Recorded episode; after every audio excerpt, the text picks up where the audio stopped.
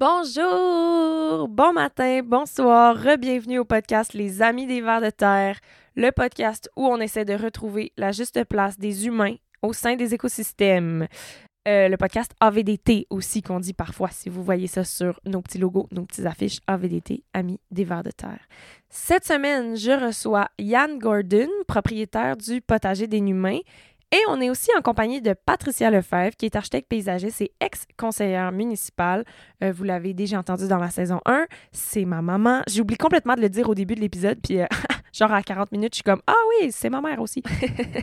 Ensemble, on va démystifier toutes les embûches légales, administratives et financières que doit affronter un agriculteur ou une agricultrice qui s'installe dans une région touristique comme Bromissisquoi. Nous, on est dans le village de Sutton. Les terrains coûtent cher. Les règles sont faites pour des gens qui se construisent des grosses cabanes, des gros chalets.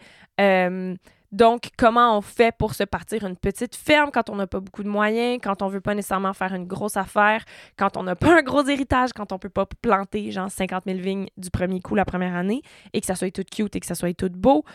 Euh, Yann, est tellement drôle. Tu sais, un moment donné, j'y demande, genre, fait que c'est quoi les embûches? Puis il était comme, je pouvais rien faire. Il y a rien que je pouvais faire. Finalement, c'est pas vrai parce qu'aujourd'hui, la ferme, elle fonctionne.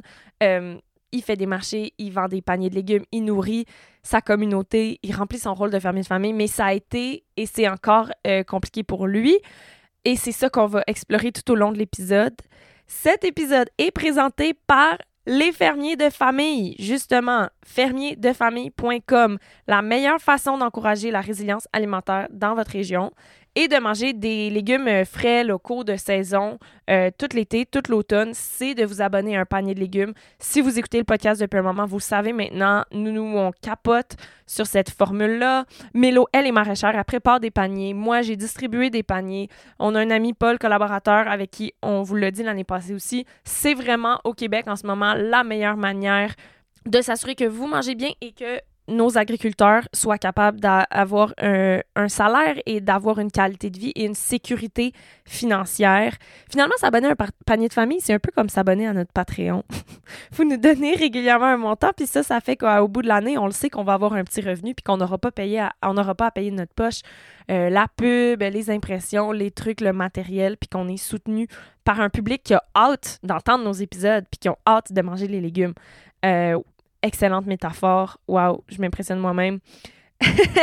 Donc, euh, allez sur fermierdefamille.com. C'est super facile. Tu tapes là-dessus, il y a une carte, tu cliques où est-ce que tu habites, il y a toutes les fermes qui existent avec toutes leurs formules, puis tu t'abonnes. C'est super simple.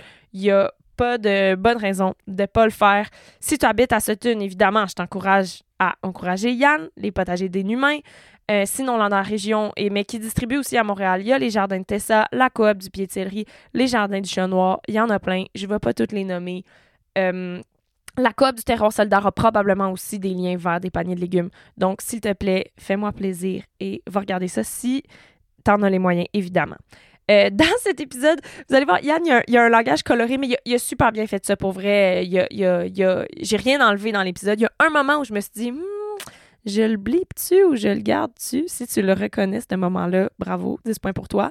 Puis, honnêtement, Patricia, elle la cote parce qu'elle a, elle a tellement des expressions colorées. Ma mère, là, quand, quand j'étais petite, là, elle, disait des expressions, puis moi, je les répétais en classe, puis je pensais que c'était des vraies expressions qui existaient. Puis c'était juste, c'était juste elle. C'était vraiment juste elle qui, utilisait ça, puis qui les avait inventées. Donc, ça fait évidemment des bonnes discussions. Euh, on remercie nos abonnés Patreon mais aussi les gens qui, partagent. Euh, il y a des gens parfois qui partagent nos posts, les épisodes qu'ils ont appréciés, qu'est-ce qu'ils ont aimé là-dedans. Puis ça, c'est super. Si vous voulez nous poser des questions sur des invités ou renchérir, rajouter des ressources, tout le trafic, toutes les interactions sur nos publications euh, font qu'il y a d'autres gens qui découvrent le podcast. Donc, pour vrai, merci pour ça. Si vous pouvez nous suivre sur Patreon, tant mieux. Si vous nous encouragez sûrement sur les réseaux sociaux, c'est déjà super. Et moi, je vous laisse avec ce délicieux épisode avec Yann et Patricia.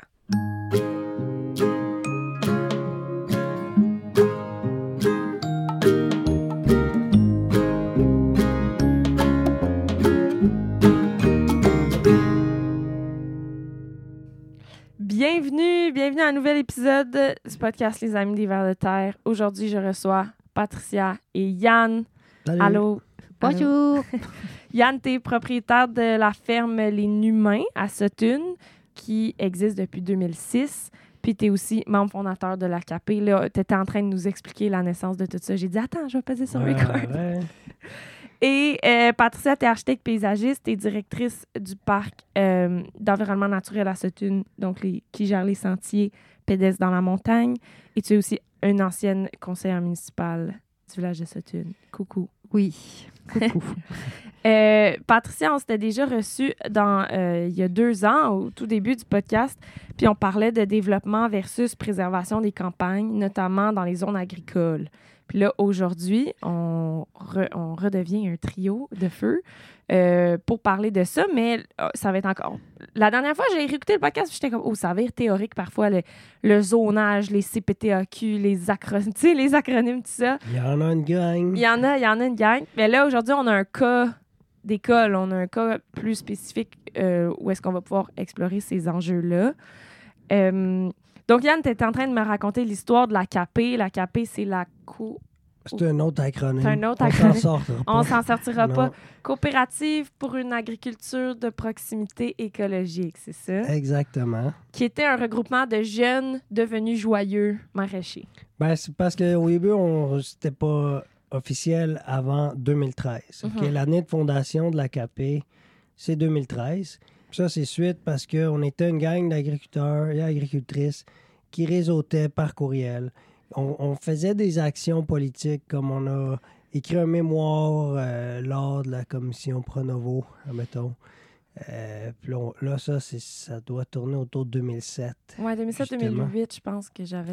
Puis euh, on organisait des, des événements quand même d'envergure entre fermiers pour faire des partages qu'on appelait le rendez-vous automnal, Qui existe toujours. qui existe toujours. Ouais.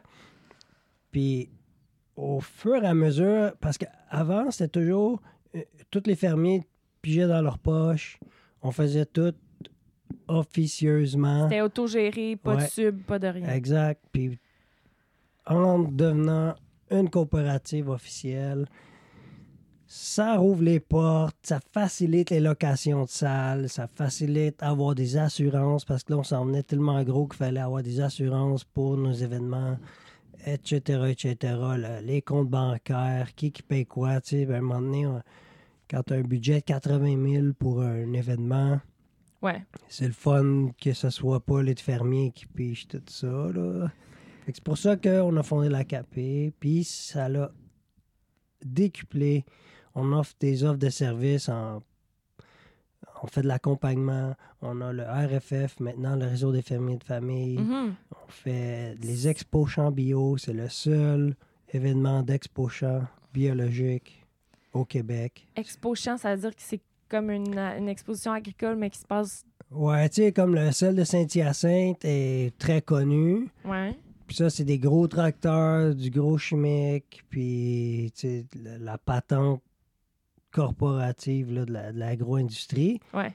Puis nous, on, on se retrouvait pas là-dedans. Puis tu sais, t'avais les journées portes ouvertes, les journées Saint-Rémy, les journées horticoles à Saint-Rémy. Ça aussi, toujours basé sur le chimique. euh, euh, Sur un modèle d'agriculture très industriel. Ouais. Ouais. Puis nous, on, on a fait ces événements-là, mais pour de l'agriculture bio euh, intensive.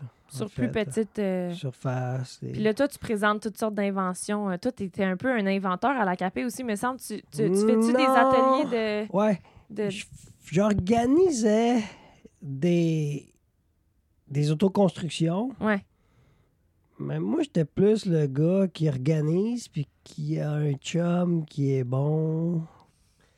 Mais genre des que trucs pour paraisse- laver des légumes Oui. à base de vieilles sécheuses puis des affaires de On même. recycle des choses, on, on- on invente en gang des machines, mais Ouais. je peux pas dire que c'est moi. Je comprends, je comprends. comme moi, moi j'arrive, je dis, hey, les gars, ça vous tente pas, ou les filles, de faire une machine euh, à laver les racines.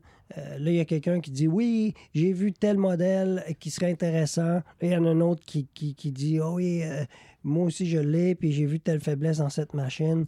On se met ensemble, on, on rassemble des ressources. Il y a des personnes qui sont. euh, tu sais, qui ont des formations d'ingénieurs, mais Ouais. que leur second métier, ça a été agriculteur. Donc, on fait appel à eux. Ils nous font des sketchs, euh, pas des sketchs, mais c'est parce que. Des, le- des croquis Oui. techniques, là, ouais, Oui. ouais. Fait que, c'est une histoire de collaboration. Mhm. C'est la coopération, vraiment. Ouais. C'est c'est pas moi tout seul. Je comprends, je comprends. Mais genre, j'ai 80% de ma machinerie est issue de ces ateliers-là, dont plusieurs, l'atelier, ben, c'était moi qui l'organisais. Je comprends. OK. Plutôt un organisateur et un réseauteur Ouais. pour inventer des machines, des trucs comme ça. Euh, là, on se retrouve aujourd'hui parce qu'il est arrivé un incident, je suis plus sûre exactement où le situer dans le temps. Moi, où ça Ça commence. date de loin. Moi, pour vous situer là-dedans, j'étais pas, je suis pas impliquée au premier ordre, mais j'ai suivi dans les estrades Patricia, euh, Catherine aussi, une bonne amie à nous, Mhm. le, le village, ça se jase sur les pages Facebook, etc., etc. Fait que j'ai comme suivi ça un peu de loin. Mhm. On peut remonter même avant ça. Euh, on parlait de la Fondation des Jardins des Humains en 2006. Quand tu as commencé, commençons avec ça, quand tu as commencé ta ferme, quand tu as fondé la ferme, c'était quoi, toi, ta vision de l'agriculture que tu avais le goût de faire à Sutton, qui était donc, qui s'opposait un peu à ce que tu racontais de très mécanisé, très euh, industrialisé. euh, Les potagers les humains, c'est à la base, là, tu les mains nues. C'est échelle humaine, pas de machinerie, les mains dans la terre. C'était ça, le modèle des potagers des humains qui a été de 2005 à 2008. Mhm. J'étais dans un, un- un setup complètement nomade. Moi, je vivais six mois par année, comme du mois de mai au mois de novembre, dans des tentes prospecteurs, des abris tempo. Euh, mes chambres froides, c'était comme six frigos que j'avais trouvés sur le bord du chemin. euh, de Sutton, Abercorn, Glen Sutton. C'était punk, là, comme on se projet. promenait, on ramassait là, le stock. Euh, J'avais 6000 pièces en banque. Là. J'en ai acheté un camion de livraison puis une tente prospecteur à 600 pièces. Tu sais, qu'on a commencé comme ça, c'était... Ouais. Puis ça, à Sutton, c'est illégal. Ouais. Tu t'as pas le droit d'être un nomade à Sutton. Faut que tu aies une fondation de 24 pieds par 24 puis un compte de taxes de 3000. on sinon, on euh, n'expliquera pas où est-ce qu'on est en train d'enregistrer ce podcast en ce moment. Jamais. Jamais. Mais fait que ça prend une. Même pas pour faire la ferme, mais juste pour habiter sur ta ferme, faut que ta maison ait une fondation. Ouais. Juste ça. Ouais. Fait que si tu veux partir, t'as t'as un jardin, t'as une terre, mais t'as pas de maison, direct de même, tu peux pas. Ben, pas à Sutton.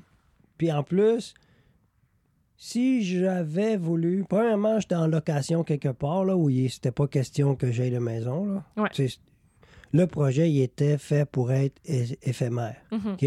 On s'est dit, un ami à moi, Frédéric Lewis, qui il gère maintenant euh, des, euh, le, le- le bassin versant euh, de la rivière Saint-Charles à Québec, je crois. Tu sais, il été tout le temps dans l'agro-environnement. Bref, lui et moi, on s'était dit, on va se créer une ferme pour se donner de l'expérience en agriculture parce que notre premier but était d'être agronome et technicien en agro-environnement. OK. Puis on allait faire une, une compagnie de services conseil qui allait accompagner les agriculteurs et agricultrices sur le volet agronomique et sur le volet écologique. Je comprends. Mais, mais pour- Ça- pourquoi faire une. Ouais, déjà, ça n'a pas donné ça, mais pourquoi faire une ferme pour faire ça? Parce pour- que quand tu savoir vas de quoi voir tu parles? des agriculteurs là, chevronnés qui ont 20 ans de métier, puis que tu vas sur le terrain, puis tu vois des désastres environnementaux, puis tu leur parles de ça, ils n'écoutent pas. OK? Il faut que tu arrives avec un bagage d'agriculture pour qu'ils t'écoutent sur les enjeux écologiques. pour être crédible. Ouais. Mhm. Fait que nous, on s'est dit, on va aller se donner une crédibilité, on va le faire, on va se faire une business, on va l'amener à rentabilité, récupérer les investissements, puis on va repartir notre club conseil. Mhm. Puis là, quand on va aller chez des agriculteurs, agricultrices, et quand ils vont nous astiner sur des trucs, ben, on va l'avoir fait. Je comprends. on va où? On va pouvoir au moins se présenter comme on a fait trois ans gérer une business? Parce que moi, j'ai travaillé aux assurances agricoles avant, la financière agricole. Mhm. Puis je, je les ai vécus, là, tout- tous ces enjeux-là. Puis Frédéric, lui, il travaillait pour le, le bassin versant de je sais plus quelle rivière à Québec. Puis dans sa job, il fallait qu'il voir les agriculteurs pour dire ben, regarde, là, tes, tes, tes pratiques impactent le ruisseau, mais Ouais.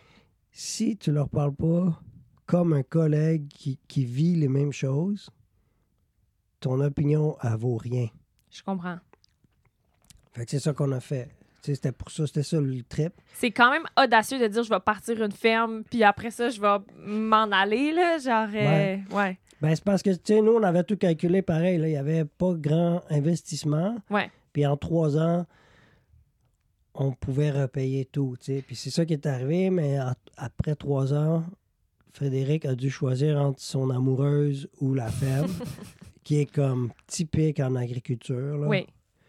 Ils ont même fait des téléréalités sur cet enjeu-là. ouais, voilà, sais. c'est un enjeu réel. Puis, euh, mais après ça, au bout de trois ans, j'imagine que toi, tu avais, fait des marchés, tu t'étais fait des abonnés, tu t'étais fait un réseau. Est-ce que ça, ça a fait que tu es resté aussi? Ouais. Moi, j'avais fait mes amis à Sutton, j'avais, je- tu sais, la clientèle, puis j- j'avais goûté à, à ce métier d'agriculteur, là, puis je voulais plus aller en service conseil, moi. Mhm. Tu sais, j'ai dit, ah, j'ai j'ai trouvé, je préfère ça.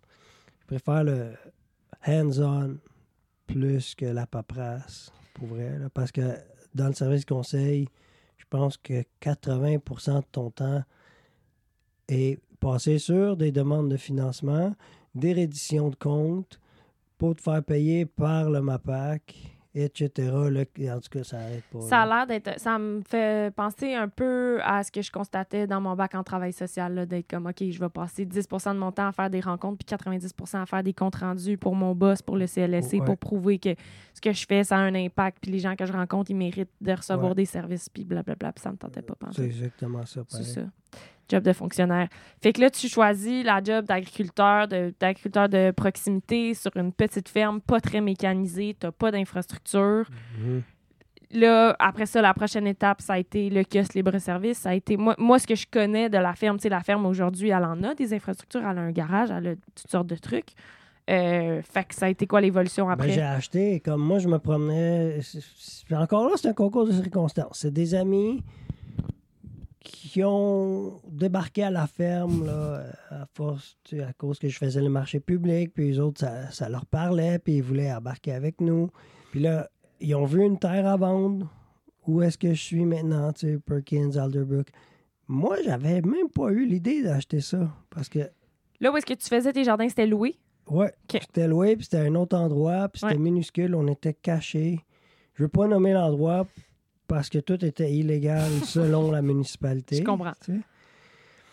Mais euh, les propriétaires étaient vraiment aidants, puis c'est grâce à eux, tu sais, c'est vraiment eux m'ont donné le tremplin que j'avais besoin, tu sais, pour acheter ma terre à un kilomètre plus loin en 2008. Là, ça a changé la donne parce que avant, tu sais, j'avais un loyer comme 1000 pièces par année. That's it, là. Euh, tout le reste, c'était des dépenses courantes. Tandis que quand tu achètes une terre, là, t'as t'as déjà un gros seuil d'endettement. Ouais. Puis moi, je- je- tout a été financé à partir du 8000 pièces initial que j'avais. Ouais. On a fait nos trois ans, ça s'est transformé comme en 25 000, puis des serres, puis blablabla. La financière agricole, qui est comme euh, celle qui endosse les prêts agricoles dans les institutions financières. Parce que si tu vas chez Desjardins, là, par exemple, puis tu dis bonjour, j'aimerais un prêt pour une ferme, ils vont dire non, on fait pas ça, nous, du prêt agricole. Ouais. Ça te prend la financière agricole qui Ouais. embarque avec toi. Puis il faut qu'eux, ils évaluent que ton projet est rentable. Fait que si toi, tout seul, tu as une idée un peu hors norme, Ah non.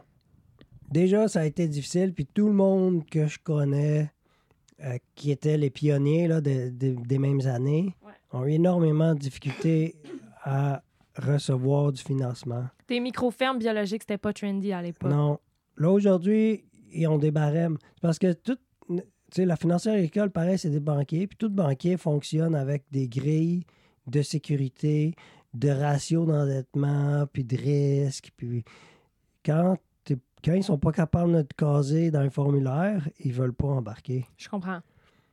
Maintenant, c'est différent. Il y a Ouais, il y a plusieurs eu- fermes, il y a des modèles, là, puis tu sais, Mais quand même, ils sont toujours moins friands des entreprises maraîchères que si je disais bonjour, je veux une ferme laitière de 325 vaches, puis j'ai besoin d'emprunter 10 millions. Ouais. Là, là euh, c'est comme facile de faire ça.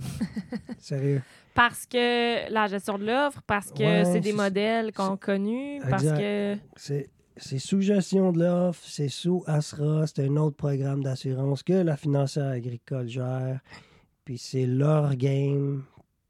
Il y a beaucoup de cash qui roule. C'est Euh, connu, ça fait pas peur. Exact. Je comprends. Euh, Puis là, OK, peut-être je peux me tourner vers Patricia. On est en 2006-2008. Euh, à l'époque, on était-tu à Buckhorn? Je me rappelle pas, on était où exactement euh, en tant que famille.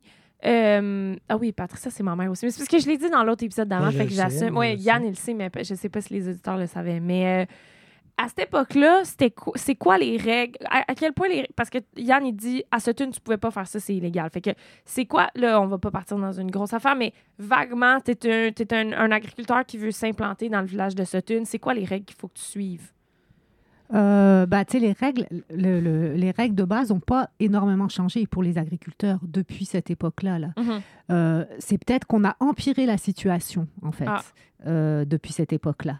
Parce que je pense qu'en 2006-2008, euh, les règles pour la protection des paysages étaient pas. euh, y a- on, est- on- on travaillait pour des règles pour améliorer la protection des paysages, euh, pas avec l'idée d'empêcher l'agriculture, non. mais c'était plus avec l'idée de justement de l'envahissement par les gros domaines puis les gros machins. Euh, mais il n'y avait pas de règles vraiment spécifiques pour les paysages en 2006-2008. Quand L'essentiel tu des... dis les paysages, c'est-à-dire quel genre de building tu as le droit de construire ou Ouais, quel c'est ça. de... Ben, justement, les trucs qui posent problème aujourd'hui, là, c'est-à-dire euh, tu sais, euh, la hauteur des bâtiments, la largeur des bâtiments, le- le- le- les marges, euh, les marges latérales, les Ouais. marges avant, les. Euh, tu sais, le fait que, tu sais, après, Yann, il y a eu des soucis, par exemple, quand il a mis une haie brise-vent. Ouais. Tu sais, mais la haie brise-vent, c'est arrivé après. Tu sais, je pense que c'est des règlements qui ont été adoptés aux alentours de 2010. Donc, à l'époque, en 2006-2008, à Sutton, c'était pas mal le même genre de règles que ce qui s'applique à peu près Mais c'est partout. quoi les règles, mettons? Euh, bah, les règles, c'est euh, bah, d'une part la CPTAQ, qui, puis si tu es en zone agricole, les règles, c'est beaucoup les règles de la CPTAQ, Donc, la commission sur les normes. la Commission sur la protection du territoire agricole du Québec. On va toutes les avez passer, les acronymes, Yes. CPTAQ. C'est ça. Et, et eux, la CPTAQ, donc ça découle de la loi sur la protection du territoire agricole du Québec. Et l'idée à l'époque était que on voulait protéger les terres agricoles du développement résidentiel. Donc, l'intention quand était quand même une noble. bonne intention. L'intention était noble, sauf que on va voir par la suite qu'il y a eu comme des effets secondaires qui étaient moins tripants. Mhm. Et à cause de ces règles-là, c'est très, très compliqué de se construire une maison, en théorie, en théorie, je dis bien, en territoire agricole. Parce que le territoire agricole doit servir d'abord à l'agriculture. Donc, les maisons qui n'existaient pas quand la loi, elle a été euh, mise en place, en théorie, c'est- vraiment en théorie, encore une fois, Mm. très compliqué de te construire. Ça te prend d'abord l'autorisation de la Commission de protection du territoire agricole du Québec pour te construire. Fait que tu arrives dans un village, tu as un projet. Là, il y a tout le côté financier, mais il y a aussi tout le côté légal. Il faut que tu respectes les lois du village ou de la ville où est-ce que tu es. Puis cette même ville-là, euh, dans, en zone agricole, va se fier sur les, donc les lois de la CPTAQ. Ben, Puis si ça, C'est ça. juste pour dire ça, ça limite ce que tu peux construire, ton aménagement du territoire finalement. En fait, c'est qu'il y a deux choses. Tu as comme deux sets de règlements. Le set de règlement de la CPTAQ, là, le- donc c'est la CPTAQ qui a le plus de pouvoir, mettons, en zone agricole. Et ça, c'est plutôt le go, no-go. Tu as le droit ou tu n'as pas le droit de te construire une maison. Après, la façon que ta maison elle va être, sa dimension minimum, maximum, ruisseau? combien qu'elle va être proche du ruisseau, combien qu'elle va... Là, essentiellement, c'est des règles qui dépendent de la ville. Mhm. Et ces règles-là, à l'époque, en 2006-2008, il n'y avait pas vraiment beaucoup de règles spécifiques euh, de Sutton, là, qui étaient comme plus restrictives qu'ailleurs. C'était pas différent que de te construire une Ben, maison nécessairement. Je veux dire, moi, là, je suis arrivé en 2008, là, puis j'ai tout frappé, toutes les embûches qui sont les mêmes qu'aujourd'hui. J'ai pas vu de changement. Tu sais, je suis arrivé, puis c'était comme, t'as pas le droit de mettre une serre qui a pas de pignon, ça doit pas être demi-circulaire. J'avais tous des tunnels ronds. Si tu regardes tous les Instagram de toutes les fermes, ils ont toutes des serres demi-circulaires ronds. Ben les- oui, c'est les c'est quoi le mini-tunnels, rapport? OK? Ouais. Mais il y avait une règle anti ça parce que quelqu'un, probablement, qui était allergique à orange julep sur l'avenue Parc à Montréal, puis il voulait pas que ça arrive au village, puis il a dit on fait pas de C'est- c'est building ça, ben, en en fait, forme circulaire. C'est comme ce que je, ce que je voulais dire. Mais c'est voyons, que ça n'a pas c'est un tunnel. Non, Ouais, non, mais ouais. attends. C'est parce qu'il faut savoir. Les règles d'urbanisme dans les villages euh, du Québec, ok, c'est fait par des firmes d'urbanisme qui, en règle générale, font du copier-coller de quelque chose que tu as ailleurs. ok. Mm. Et donc, ces trucs de semi-circulaire, comme il dit, Yann, probablement, ça vient du orange julep. Puis, ça fait Mais attends, que... Orange Libre, c'est une sphère, puis un tunnel, c'est un tunnel. genre. Je sais, mais ils ont mis des règles comme ça qui s'appliquent mur à mur à la grandeur du Parce Québec. que- Sauf quand il y en a un comme plus allumé que les autres qui a réfléchi puis qui a fait des règles sur mesure pour la municipalité. Mais c'est rare. Mais ce que je veux dire, c'est que les, gros, les, les règles qu'il y avait à Sutton, en règle générale, étaient des règles poches, mais que tu retrouves à peu près partout. Après, on a rajouté une- une- un, un kit de règles qui était encore plus poche. Mm. Dans les règles peut-être un peu plus poches qu'on avait à Sutton par rapport aux autres municipalités, on avait ces dimensions minimum qui étaient quand même assez grande, assez étendue. Euh, je pense que par rapport à d'autres municipalités, on avait peut-être des dimensions minimum qui étaient un peu plus grandes qu'ailleurs. Et ça, c'est parce que Sutton, depuis les années 60, euh, depuis le début de la station de ski, euh, il y a eu de plus en plus, c'est devenu une place de tourisme et de villégiature. Et donc, ce qui est important à savoir quand même, c'est qu'en 2006-2008, déjà, la, la zone euh, où il y a de l'agriculture à Sutton, qui s'appelle la zone agricole pour la CPTAQ, pour la MRC, autre acronyme, municipalité régionale de comté. La Ouais. municipalité régionale de comté, c'est elle qui fixe le grand cadre pour toute la région dans Ouais. lequel vont devoir s'inscrire les réglementations de chacune des municipalités. Pour que ça soit un peu homogène entre les villages. C'est ça. Elle fait ça dans son schéma d'aménagement. Mm. Et dans son schéma d'aménagement, en 2008, euh, la zone euh, où il y a l'agriculture ne s'appelait même pas agro quelque chose. C'était une zone récréo-forestière. OK? Oh. Et moi, je m'étais pognée, excuse, avec la MRC à l'époque en disant Hey, coudon, tu sais, il y a de l'agriculture, c'est de la zone verte. Ben non, mais l'agriculture à Sutton, on sait bien que. Donc, en 2006-2008, ils y croyaient pas pantoute. La MRC ne croyait pas. oh, il il faut mettre quand même les points sur les i et les Mhm. chapeaux sur les trucs. En 2006-2008, la MRC de Brome-Missisquoi ne croyait pas à l'agriculture, à la possibilité d'agriculture à Sutton. Ça faisait plusieurs décennies que la zone agricole à Sutton, c'était pour des villégiateurs. C'était c'était pour ça. C'est pour ça que ça s'appelait récréo-forestier. Il y avait de la forêt qui avait pris la place de plus en plus des champs parce que justement, il y avait de moins en moins d'agriculture. Et il y avait des gens qui, à cause de la fameuse loi de protection du territoire, de sur un territoire agricole, cette loi-là faisait en sorte que tu n'avais pas le droit de morceler des terrains Ouais. en zone agricole. Ça, on en tu n'avais pas le droit de les ouais. couper en petits morceaux.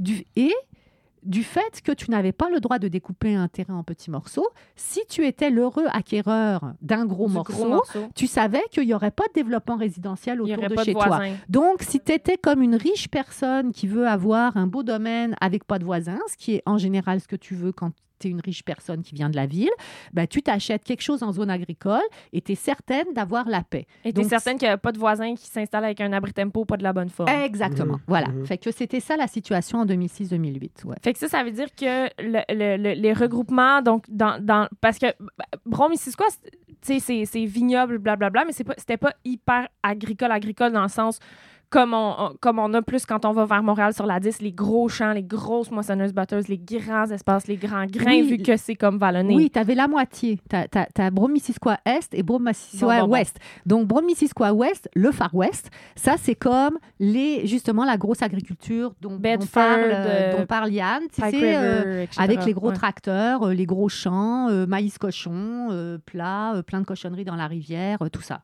Ça, c'est le secteur ouest de Brome-Missisquoi. Mhm. Le secteur est de Brome-Missisquoi, C'est cute, C'est ce que- vignoble, c'est champêtre. ce qui était considéré Vélo. comme étant de l'agriculture non productive. À l'époque, si on se ra- ramène en 2006-2008, c'était considéré comme non productif par l'Union des c'est le moment où producteurs que Patricia se fâche puis elle arrête de parler dans le micro. C'est ça, Ouais. c'est là que j'arrête de parler dans le micro. Donc, c'était de l'agriculture non productive et c'est pour ça que la MRC toute cette zone agricole ne s'appelait même pas agroforestière, mais s'appelait récréoforestière.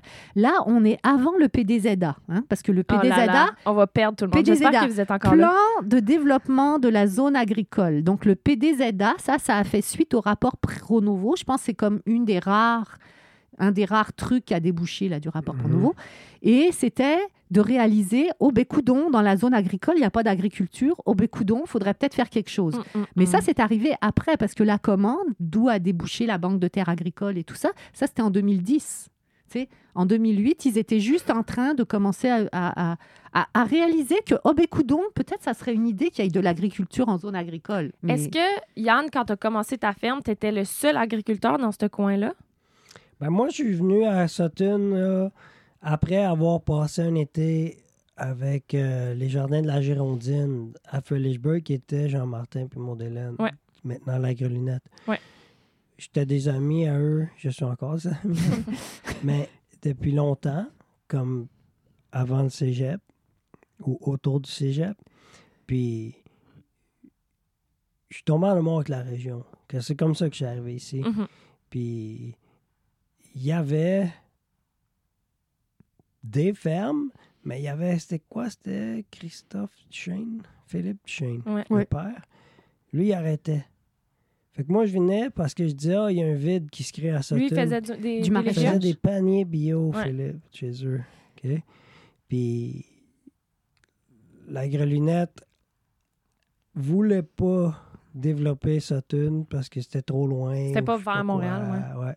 Puis moi, j'ai comme, bon, ben, je vais aller là, moi, tu sais. Puis en fait, c'était pas stratégique de même. C'était plus un concours de circonstances Ouais, ouais. puis de hasard, là. Mais ce que je veux dire, c'est sur Alderbrook, dans ce coin-là, Il y avait rien, il y avait même pas de voisin qui faisait du foin, là, mettons. Bah Ben oui, oui. ah ouais, ouais, oui, il y avait sur Perkins, il y avait euh, euh, français euh, Jean-Luc qui faisait du, du foin puis qui avait ses chevaux puis qui faisait des patates puis des glaïeuls. Oui, le fameux. côté, Euh, les patates puis les glaïeuls. Qui a des moutons, lui, il, il faisait le foin sur le terrain que j'ai acheté. Ouais. Les Robinson faisaient leur foin pour des chevaux. Ouais. Euh, c'est un enjeu euh, au sein du MAPAC puis de l'UPA puis de considérer les chevaux comme une activité agricole parce que euh, ben, c'est un monde riche Ouais. puis ça pas vraiment les mêmes armes qu'une vraie ben je dis vrai parce que qu'u- qu'une activité agricole plus comme production de viande ou tu sais parce que tu peux louer un stall comme 300 pièces par mois puis c'est ça qui fait ton argent c'est pas tes activités agricoles c'est la location du C'est cheval là. quasiment du loisir plus que de l'agriculture rendue là, ouais. Sauf que tu as quand même des animaux qui mangent du foin que tu cultives sur les terres autour. Là. Ouais. Bref. Mais il faut quand même se rappeler que Sutton, OK, dans- jusque dans les années 60, était une des régions au Québec qui produisait le plus de lait à l'hectare Ouais. à cause qu'on a des pâturages hyper riches, on a un sol argileux, puis il pleut plus souvent qu'ailleurs au Québec. À Sutton, le gazon plus, pousse plus, le- les pâturages sont plus riches. Hmm. Puis la crèmerie que les boulangers avaient euh, en témoigne. là, qu'il Oui, oui. y avait une- La- L'argent de- du monde de ski est venu du monde de l'industrie laitière. Exactement. Ouais. Fait que là, euh, c'est quoi les, les. Fait que là, tu peux pas te construire une maison. Les bâtiments, agri- tes bâtiments agricoles, ils ont pas la même forme, la bonne forme qu'on Ah, moi, aime. C'est quoi, c'était quoi les. Je pouvais rien faire. C'est comme. La seule chose que tu peux faire pour vrai quand tu arrives à Sutton, là, c'est cracher 300 000 puis bâtir une méchante grosse cabane. Même en terrain agricole, Ouais. tu peux faire ça. Oui, oui, parce que tu- quand tu es capable de faire ça, tu es capable de payer un avocat. Puis la CPTAQ, c'est des avocats. Puis eux, quand tu appelles là-bas pour dire bonjour, j'ai un tel projet, ils, ils- ils t'envoient sur des fausses pistes. Que moi, je me suis fait envoyer sur des fausses pistes. Ouais, Vous ouais. parlerez avec Catherine aussi, c'est elle qui, qui s'est tapée ces pistes-là. Puis au final, ils disent ben, payez-vous donc un avocat. Parce que c'est ça que c'est la confrérie, OK? Les, les ordres professionnels ne servent qu'à donner de la job à leurs membres. Ouais. Fait que la CPTAQ dit trouve-toi un avocat. Fait que si tu as de l'argent pour te payer un avocat, puis tu dépenses 10 000, 20 000, cette personne-là, elle va facilement convaincre la CPTAQ que tu es un vrai agriculteur, même s'il n'y a absolument rien qui pousse. Puis les diverses grosses cabanes en terre agricole qu'on a en ce moment à Sutton en témoignent. Ouais. OK? Par C'était, tout ça en théorie des projets agricoles. Ben, Il y en a un juste à côté de, de, de Yann. là. Ça, c'était le, le- Comment que ça s'appelle, les petites baies jaunes? Là, le... Ouais. L'argousier. Ouais, il y a eu Ah l'argousier. Ça, je suis sûre, ouais. dans les dernières années, il y a Euh, eu a plein eu de... euh, des plantations de, de c'est les plantations d'arbres là, euh, tu sais, les, les- les- les- Sapins. en face de l'argousier de l'autre côté là, tous les Ouais. sapins. Ça c'était l'époque avant là, tu sais. Fait que là, comme tu faisais, comme tu re- reboisais, c'était considéré comme C'est une activité forestière. forestière, fait que ça marchait. Euh, tu sais, il y, en a un Forestière, certain tu peux être en agricole? Ouais. Ouais, c'était inclus dans, en tout cas. Le- Ouais. le- la, la coupe de bois est une activité agricole. Mhm. la That's weird. foresterie. est Oui, la foresterie fait partie des activités agricoles. Ben en tout cas, bref, Parce que regarde, ça. toi, là, tu fais du sirop d'érable. Un ouais. produit ouais, agricole. ouais, ouais. Mais pour entretenir une érablière, tu as besoin de faire la foresterie pour vrai. Là, Je vois. comprends. Oui, oui, non, je sais. Fait que ça a été géré par l'EPA. Le, ouais, il y j'avais a- pas pensé au sirop d'érable. Il y a la Fédération des producteurs de bois. Comme, Ouais, moi, ouais. Je, me- je- je reçois la lettre parce que j'ai genre 4 hectares de boisé. Je reçois la lettre pour aller aux conventions des producteurs de bois. tu sais, Mais...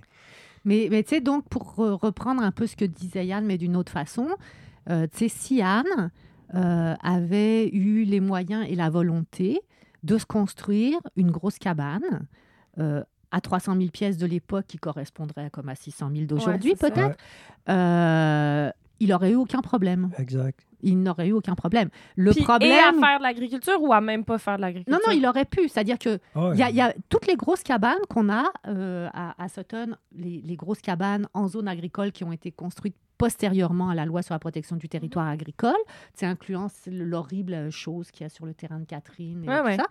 C'est des maisons qui ont été construites sous couvert de- d'activité agricole, qui en fait était une pseudo-activité agricole, mais au moment où c'est présenté de la bonne façon par l'avocat à la CPTAQ, ça a l'air d'être une activité agricole. Parce que quand Ce qui explique, ce qui est quand même vraiment important, que même un commissaire bien intentionné, ça, ça explique une partie des Ouais. déboires, tu sais, Ouais. parce que le commissaire bien intentionné de la CPTAQ, lui, il veut essayer de dénicher le faux projet agricole. Donc, il y a des règles qui sont là en théorie pour empêcher les faux projets agricoles, lesquels faux projets agricoles se multiplient quand même dans les secteurs comme à Sutton, Mhm. mais que quand tu as un vrai agriculteur, excuse pour le vrai, pas vrai, mais en Mhm. tout cas, Ouais. un agriculteur comme Yann qui se pointe, puis qui veut vraiment faire de l'agriculture, mais il se retrouve piégé dans cette espèce de toile d'araignée-là, tu sais. Euh, et et- et c'est certain que lui, il avait un projet agricole, il avait les preuves de son projet agricole, il avait des revenus agricoles, ça faisait plusieurs années qu'il faisait ça et tout ça, Ouais. déjà à cette époque-là.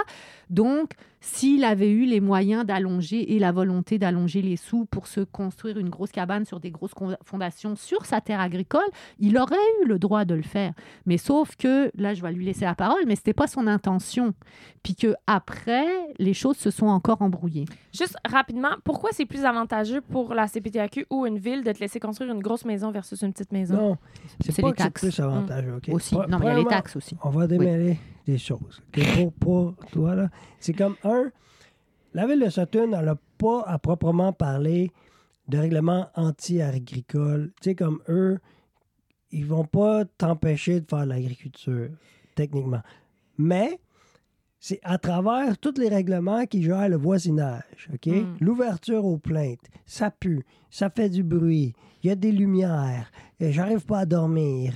euh, il est dimanche, là, on fait un barbecue dans la famille, ça fait du bruit. Tout ça, la ville, elle a un système de plaintes. Puis n'importe qui fait une plainte contre un agriculteur, il va avoir des mesures faites par l'inspecteur qui vient te menacer, Comme si t'étais un mauvais voisin, Ouais, exactement, en fait. ouais. Tandis que nous, on fait juste faire notre métier. Ouais. De un. Deux, la ville de Sutton et toutes les municipalités préfèrent des maisons qui valent cher pour avoir des taxes. Mhm, Parce que c'est le seul moyen de financement qu'ont les municipalités. Effectivement. Ça, c'est à changer. Oui. Surtout en milieu agricole. Il n'y a pas une municipalité là, qui gagne à protéger l'agriculture au côté financier. OK? ils vont avoir une belle image, ils vont peut-être attirer d'autres choses, mais l'agriculture, c'est pas payant pour Une ville. une ville Ou un parce que il y a tout l'enjeu de spéculation qui est freiné par les activités agricoles. Mhm. OK? Comme euh, les voisins valent moins cher si tu as une grange qui vaut 60 000 que si tu as un château qui vaut 1,2 million. Mhm. Tous les voisins valent plus cher à côté d'une maison à 1,2 million. Je comprends. C'est un peu absurde, mais je comprends. Fait que- puis, pour ce qui est de la CPTAQ, c'est pas que c'est plus facile faire une maison à 20 000 piastres qu'une maison à 300 000 pour la CPTAQ. C'est juste que quand tu es capable de faire une maison à 300 T'es 000, capable. tu as les moyens financiers, Ouais, ouais. légaux, de les faire plier. Hmm. OK? C'est ça l'affaire. OK? Puis eux, je pense qu'ils vivent des frustrations un peu. Puis c'est facile pour eux de se défouler sur le fermier qui n'a pas d'argent puis qui n'a pas de recours. Parce que là, ils sentent une puissance. Ils sentent qu'ils ils font quelque chose. là. Ils empêchent quelqu'un de développer. Mais ils se rendent pas compte qu'ils sont en train de tuer l'agriculture. Ouais. Mais c'est parce qu'ils sont pas capables de se défouler sur ceux qui ont de l'argent puis qui font des faux projets. Fait que pour eux, ils se revirent sur ceux qui font des vrais projets puis ils leur mettent des bâtons des roues jusqu'à temps qu'ils cassent. Parce que quand tu parlais de faux projets, puis de quand tu commences en agriculture, c'est dur de prouver si, si, si ça va être un vrai projet ou un faux projet. Parce que si tu arrives en disant je vais investir ci, je vais faire ci, je vais faire ça, c'est quoi dans le fond? Ben, Toi, tu avais déjà. Tu sais, mettons commencer. que t'as- t'as étudié en agriculture, puis Ouais. tu as deux ou trois saisons d'expérience en agriculture, puis tu Mhm. à la CPTAQ, puis tu dis, je veux faire un projet agricole. Moi, j'ai rarement vu des faux projets basés sur ce modèle-là. Ouais. Par contre, quand tu viens du milieu financier, puis que t'avais une- tu, tu gérais euh, les assurances euh, intactes avant dans ta vie, puis que tu es multimillionnaire, puis que là, tu as, un projet de faire un vignoble à Sutton, Très il y a original. grandes chances que ça soit un faux projet, puis que tout ce que tu veux, c'est bâtir une maison sur un terrain, puis tu vas laisser tes vignes mourir. Puis si tu veux, regarde sur le bord de la 139, Oui, oui. Je la connais. Je sais de quoi tu parles. Il y en Oui, oui. a- Il y en a. des faux vignobles. Au Québec, je pense, là, j'ai oublié les stats, OK? Mais il y a quelque chose comme 400 vignobles enregistrés comme entreprise agricole, puis il y en a 40 en opération.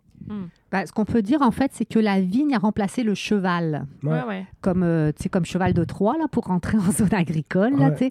Euh, fait que ça ne veut pas dire qu'il n'y a pas des vrais vignobles d'Ambro-Missisquoi qui sont fonctionnels, mais pour en revenir à 2006, à cette époque-là du début, là, moi je me rappelle, je m'étais aussi, ben, en fait, je peux plus beaucoup leur parler à MRC toutes les fois que je me suis pognée avec, mais je m'étais aussi pognée avec eux autres parce que, tu sais, on avait comme beaucoup de problèmes d'agriculture, tu sais, même les gros aussi, là, tu sais, il y avait quand même des problèmes avec l'agriculture partout. Puis là, ils, ils ont décidé qu'ils allaient investir un million de dollars pour soutenir les vignobles. Ah, Tu sais, Et, et, et, et moi, ça m'avait mis hors de moi. Tu sais, j'étais à ce moment-là à la corporation de bassin versant de la baie Missisquoi, fait que j'étais comme souvent en contact avec des agriculteurs de l'Ouest, justement, là, tu sais, des agriculteurs qui faisaient de l'agriculture pas Ouais, cute, ouais. là, tu sais. Qui puis et qui qui pue puis et tout ça tu sais. Puis tu sais c'était comme insultant tu sais. Je veux dire c'était comme c'était comme ça l'est encore tu sais. Mais bon c'est un on peu comme le dans gouvernement du Québec qui donne l'argent aux écoles privées alors que le public, genre. C'était un Ouais. petit peu, tu sais, je trouvais Genre, que c'était ouais. un petit peu scandaleux, là, tu sais, parce que c'est c'est- les, les, les, les- les promoteurs de ces vignobles-là n'avaient pas nécessairement besoin du soutien de l'État Ah, pour voilà, euh, fonctionner, tu sais. Mhm. Et en plus, bon, après, on a eu la commission Charbonneau, alors on sait certains de ces... Bon, on rentrera pas là-dedans. On veut on pas va trop pas rentrer saler là-dedans. On va pas rentrer là-dedans, mais pour en revenir, donc euh, effectivement, tu sais, Yann, il y a- il y, a encore réexpliqué. Vraiment, il y a comme deux choses. Tu sais, il y a la CPTAQ, c'est comme tu peux, tu peux pas te construire. Puis après ça, il y a le euh, grosse maison, si petite un maison. gros avocat, Grosse maison, bah, le gros peu, avocat, tu peux plus facilement Ouais. vers la CPTAQ. Puis la grosse maison, bah, la ville, elle va être pas mal plus favorable euh, tu sais, que le petit chac. Tu sais, ça, c'est comme le. le, le- le- ouais. Fait que toi, t'es pas banquier, t'as pas des gros investissements, tu veux pas te bâtir une grosse maison, tu veux juste faire pousser des légumes. Ouais. Là, tu t'installes quand même, mais à chaque fois, c'est les infrastructures, c'est c'est le bruit puis les infrastructures finalement qui dérangent le plus, qui Ouais. dérangent tes voisins, parce que c'est les voisins finalement qui ont fait chier dans cette histoire-là. Ben, il que. y, a- il y a certains voisins, Oui, oui. puis il y en a d'autres qui ont toujours été des plus aidants. Ouais. Puis pas se méprendre. C'est pas une histoire de riches, très riches, pauvres, très. Là. OK? Il y en a des très, très riches qui me soutiennent, puis qu'on s'entraide, puis qu'on passe du bon temps ensemble, puis que je les aide à aller planter des noisettiers. tu sais, on s'entraide pour vrai, là. Ouais. Puis il y en a d'autres qui font juste faire chier parce que autres, ils veulent. Quand ils m'ont dit textuellement Nous, Yann, on est venu ici pour se reposer. OK?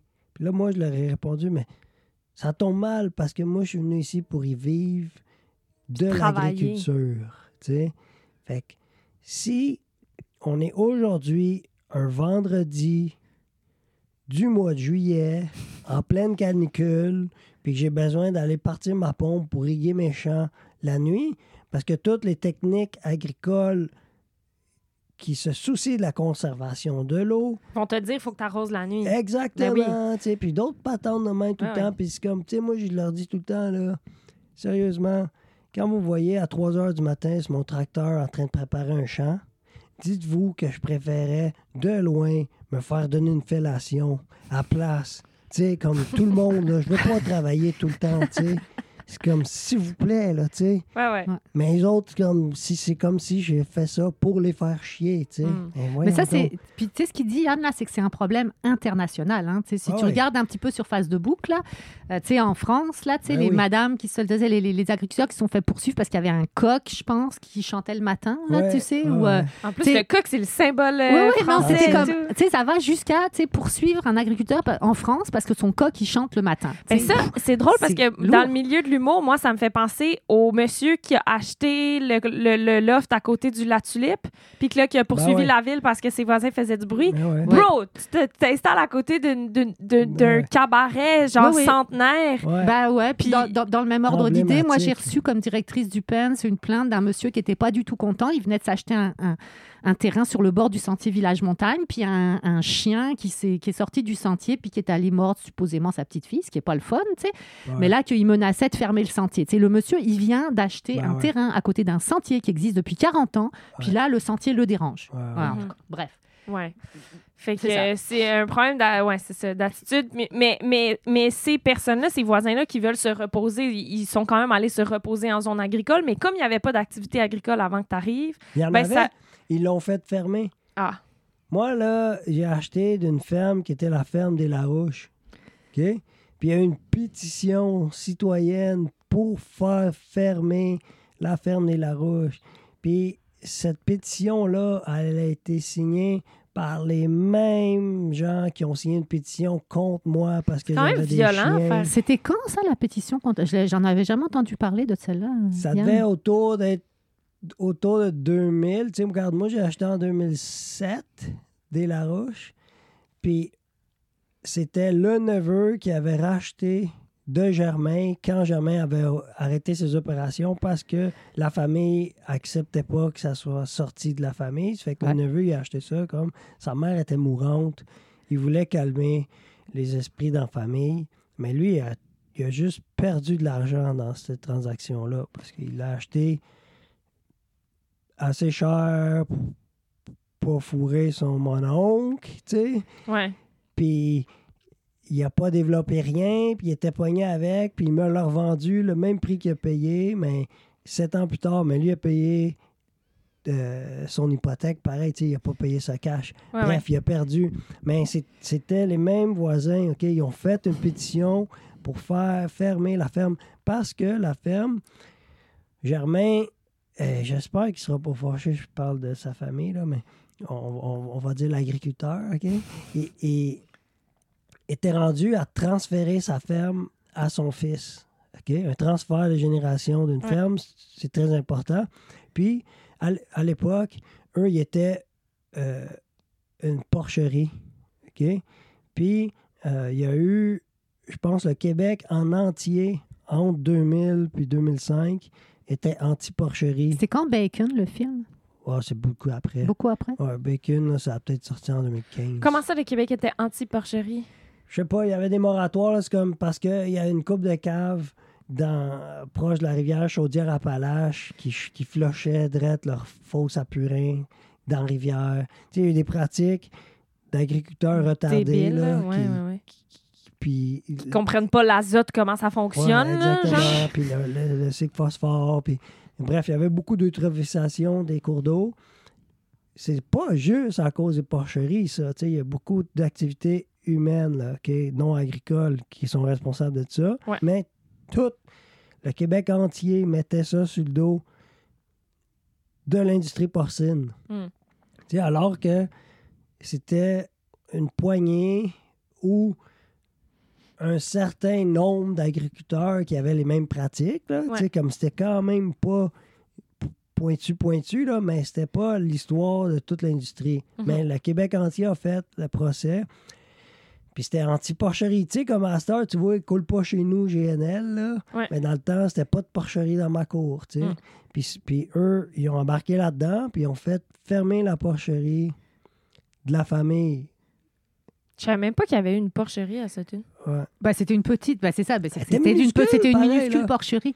Mais c'est, c'est- je, vais- je vais parler avec René Larouche, je serais, con- je serais vraiment curieuse d'en connaître plus sur cette histoire-là. Là, sais, Ah, ça devait être comme peut-être juste avant que j'arrive ou quelque chose du sais, il y a genre. des voisins, là, Ouais. quand, quand eux, eux s'étaient promis, on vendra jamais à cette personne-là. Parce que la personne est encore existante, elle est encore dans le voisinage, puis elle avait fait des offres d'achat pour les racheter après avoir fait la pétition pour les faire fermer. Puis si tu regardes les, les décisions de la CPTAQ, parce que ces décisions-là sont toujours visibles, accessibles en ligne au public, Ouais. vous allez voir le nom de quelqu'un de très, très, très haut placé au Québec qui a voulu acheter la terre après avoir fait la pétition pour les faire fermer. C'est ça, il y a des enjeux de gens Ouais. qui ont des gros, gros, gros leviers. euh. Ouais. Ouais. Fait que là, c'est quoi les plus récents obstacles? Là, on se rapproche. Là, t'as t'as- t'as quand même. T'as-tu t'as-tu une maison? Je suis comme mêlée. Ben, tu sais, on a, on a fait des trucs, on a des maisons mobiles, on a... Tu sais, parce que moi, OK, ma philosophie, là, pour le développement agricole, OK, c'est il faut que ça soit modulaire. Il faut penser à la prochaine génération. Ouais. Par exemple, moi, en ce moment, je me bats avec une porcherie, pareil. Toute, tu sais, la stabulation à l'intérieur, les, les murets de ciment, OK? Fait Tu veux dire, tu te bats avec ce que tu as hérité du Oui. gars d'avant. T'es T'sais, pogné avec ces je dois infrastructures-là. démolir ça, reconstruire. puis C'est pas vraiment fait pour mes besoins. Fait que Mhm. je travaille un peu à contre-courant. Tu pas à contre-courant, mais je me, me tire dans le pied à essayer de rénover une grange que, que pour vrai, je, je devrais mettre par terre. Mais écologiquement, c'est fou. Et là, je- oui. ouais. Tu? Fait que moi, j'ai plus. En, en ayant vécu ça, OK, puis en ayant vu d'autres agriculteurs devoir tout raser une étable pour transformer ça en clapier. Pour, moi, je comment? Il doit y avoir des façons d'aménager des trucs agricoles qui ne sont pas permanents. qui sont modulables, que tu peux les monter, défaire, au lieu de couler du ciment. tu sais. Mhm.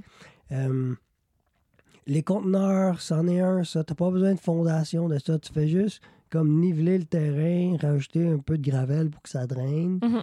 Tu mets tes conteneurs dessus, Mhm. tu fais ton garage. Si jamais, moi, je décide de fermer puis je veux plus être agriculteur, la personne qui me rachète, là, peu importe ce qu'elle veut faire, elle peut enlever les conteneurs. Ou elle Ouais. peut- tu sais, puis c'est fini, puis elle, elle implante sa prochaine Son prochain projet. Je comprends. Mais ça, ça va complètement à l'encontre. Euh, de, de- ça va complètement à l'encontre de, de- De justement des principes au niveau de la taxation où tu veux avoir comme le plus de revenus possible. tu sais. Yann, à ma connaissance, il habite dans une maison à côté de, pas, pas loin de, de la, De la ferme mais qui n'est pas. C'est une maison qui est détachée, qui n'est Ouais. plus. euh, Elle n'est pas à moi. elle est pas à Elle toi. n'est pas sur le même lot. C'est un autre lot. C'est ça. C'est une autre personne qui est propriétaire. Fait que là, tu sais, les enjeux que, que Yann y vit actuellement, là, euh, tu as comme vraiment tout l'enjeu de l'habitation des travailleurs, incluant éventuellement le propriétaire. Ouais. Euh, et ça, c'était un enjeu, tu sais, au début de la Banque de Terre. Donc, la Banque de Terre, tu sais, ça, ça a commencé, je pense, en 2011-2012, là, tu sais, le, le- le début, début, là, quand on faisait l'étude de faisabilité pour faire le projet, ça avait vraiment été pointé comme un enjeu numéro un. Parce que, à la Loger les travailleurs agricoles. ben, de loger de loger les personnes qui vont travailler sur les terres. Mm. Parce que de convaincre des, des, gentle- des, des- des propriétaires fonciers en zone agricole de prêter leurs terres ou de la louer à vil prix pour pouvoir faire de l'agriculture, c'est pas si difficile que ça. Parce que les terres sont inutilisées de toute façon. C'est Ça fait cute, souvent, t'as l'air c'est d'une grand, bonne Ça peut personne. faire cute, euh, c'est bien, là, les petits Ils moutons ont dans la des incitatifs tout ça. euh, euh, avec la- le remboursement de taxes foncières. C'est ça. C'est fait que c'est c'est chouette.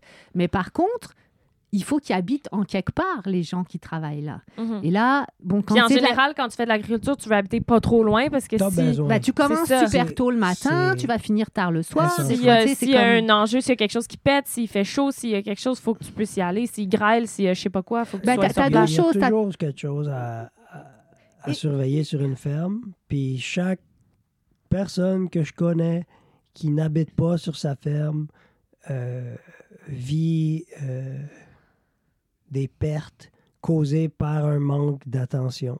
Mhm. Euh, il vantait, la toile est partie, on s'en est pas rendu compte. Il y a eu finalement 10 000 dollars. Euh, un incendie, tu sais, veux, veux pas. On a plein de systèmes sur une ferme qui nécessitent La une attention Ouais. euh, accrue tout le temps. Mhm. Euh, Tu prends le temps des semis, là, tu sais. Euh, faut des fois arroser trois fois par jour, tu sais. Fait que si t'as pas de place même pour juste te faire un lunch ou, ça prend une bâtisse. Il y a beaucoup de gestion à faire sur une ferme. Puis des fois, la gestion, elle se fait en même temps que euh, le travail physique. Puis si tu as besoin d'aller à ta maison pour te connecter à Internet... Non, non, ça fait pas de comme- sens. C'est un bâtisse habitable sur une ferme. Euh, c'est essentiel. Fait que c'est à cet enjeu-là de l'habitation qui est comme qui pose un, un- un problème réel vu que donc ce qu'on disait, d'abord autorisation de la CPTAQ, puis après ça la Q- cutitude ou pas cutitude ou whatsoever. Mais c'est la- surtout si tu as des investissements de base pour faire une ferme, tu vas pas tout aller flober pour construire une Ben, maison. C'est ça. tu sais, Donc, il y a un problème de sous, il y a un problème de règlement et tout ça. Puis l'autre l'autre aspect, euh, euh, c'est le- les installations agricoles elles-mêmes. Euh, qui, elles, t'as pas de problème du tout avec la CPTAQ, mais on en revient à la question de la cutitude. Ouais. Et, et, et et c'est on- là, cette question de cutitude, que là, il faut vraiment adresser le problème de fond de qu'est-ce qu'est la zone agricole? Est-ce que la zone agricole est une zone productive? Est-ce que c'est ça sa vocation, d'être une zone productive? Ou est-ce que c'est une zone de cutitude? Sais, parce que euh, dans le fond, ces, ces voisins-là, eux, ils se sont fait vendre une zone récréo-forestière où Ouais. ils vont pouvoir faire des petites balades euh, main dans la main au nom, euh, au son des Puis toi, tu t'es fait vendre une zone agricole dans laquelle tu peux faire des activités agricoles. Puis là, les deux, vos attentes par rapport au voisinage sont vraiment diamétralement opposées. Ouais. Ben, peut-être pas toujours, mais Ouais. tu sais, c'est ça. C'est qu'il y a- il y, a certainement euh, une, un endroit où ça peut se rejoindre. Puis c'est ça qu'il faut trouver. C'est- C'est c'est quoi l'endroit où ça peut se rejoindre? Mhm. Puis est-ce qu'il y a moyen que ça se rejoigne sans que ça, ça, implique des millions de dollars? Parce Ouais. à un moment donné où on était rendu l'année dernière, c'était comme, bah Yann, il y a juste qu'à faire une levée de fonds auprès des riches, euh, auprès de ses riches voisins pour pouvoir se construire une, euh, euh, Une des, Non, moi, installations à un ça, million de là. dollars. Là, tu sais, je, Moi, je- beaucoup ça avoir une maison à 500 000 payée par le voisinage. Ouais, c'est ça. Mais je veux dire, c'est pas sûr que ça marche, tu. C'est pas évident parce que c'est ça aussi l'autre souci qu'on a, tu sais, c'est que les, les, les gens ici vont mettre la main à la poche euh, pour euh, éventuellement euh, préserver l'environnement pour les générations futures, tout ça, tout ça, tout ça. Mais quand là, on parle de préserver comme un, un, un- un environnement humain, un milieu pour, pour, pour des humains, puis, puis, puis là maintenant, là, pas dans les générations futures, la main va moins facilement à la poche. Moi, j'ai Ouais. remarqué que la main va moins facilement à la poche, fait que comment est-ce qu'on peut euh, à- à- trouver une solution qui fonctionne Puis, euh, c'est- pas juste pour Sutton, c'est c'est pour toutes les municipalités qui sont dans le même genre de contexte, hein, parce que c'est pas que ici Ouais, qu'on a ouais, ce problème-là, mais à chaque fois, quand tu es donc ce qui était considéré jusqu'à récemment comme un milieu agricole non productif, donc qui a été comme accaparé plus à des fins de villégiature ou de récréation, Mhm. comment tu fais pour gérer ces Ben, deux populations? J'ai pensé, euh, c'est comme une sorte de bien-être social agricole.